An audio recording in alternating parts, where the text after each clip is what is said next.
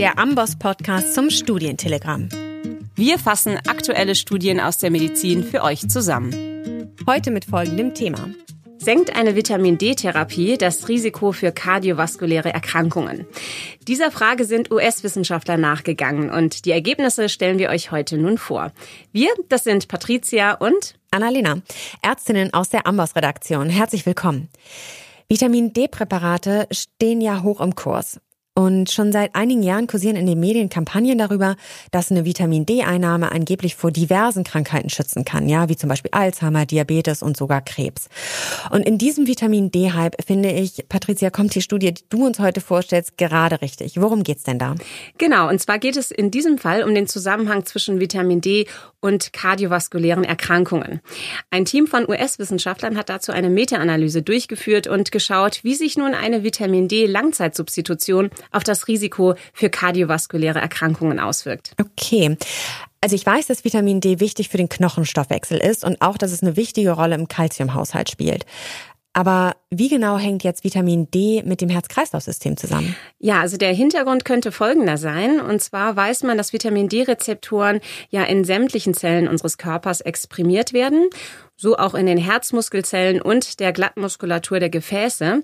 Und Vitamin D greift in den Kalziumstoffwechsel dieser Zellen ein und vermittelt indirekt eine Relaxation am Herzen und in den Gefäßen. Und ja, eine solche Gefäßweitstellung könnte dann zu einer verbesserten Durchblutung der Koronararterien führen. Okay, verstehe. Da macht es natürlich Sinn, sich den Effekt von Vitamin D auf das Herz-Kreislauf-System mal ein bisschen genauer anzuschauen. Ähm, wie sind die Autoren denn in der Meta-Analyse jetzt konkret vorgegangen?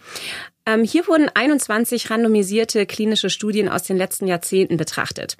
Eingeschlossen wurden Studien, in denen der Effekt einer Langzeittherapie mit Vitamin D, sprich also Patienten, die Vitamin D länger oder mindestens ein Jahr eingenommen haben, wie sich das jetzt auf das kardiovaskuläre Outcome dieser Patienten äh, ausgewirkt hat. Und in der Meta-Analyse wurden dabei Daten von über 83.000 Patienten ausgewertet, von denen jeweils die Hälfte Vitamin D und die andere Hälfte Placebo erhalten haben.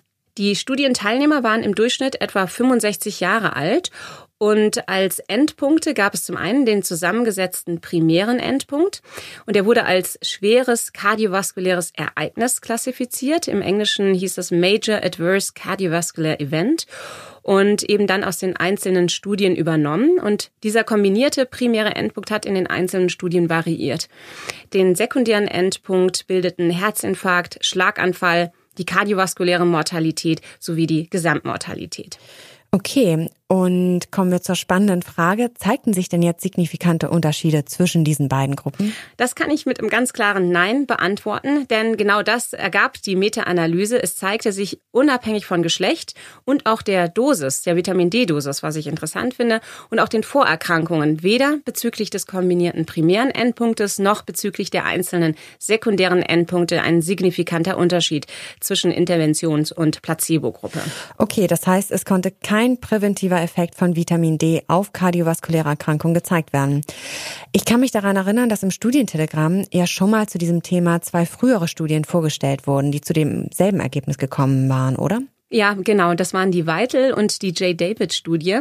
Und auch diese beiden Studien wurden in der hier genannten Meta-Analyse mit aufgenommen. Und wie du sagtest, ähm, sowohl diese zwei Studien als eben auch die Meta-Analyse zeigten jetzt eben, dass eine Langzeit-Vitamin D-Einnahme voraussichtlich keinen kardioprotektiven Effekt hat und deshalb bei Patienten auch nicht unbedingt als präventive Maßnahme verschrieben werden muss. Alles klar, danke dir.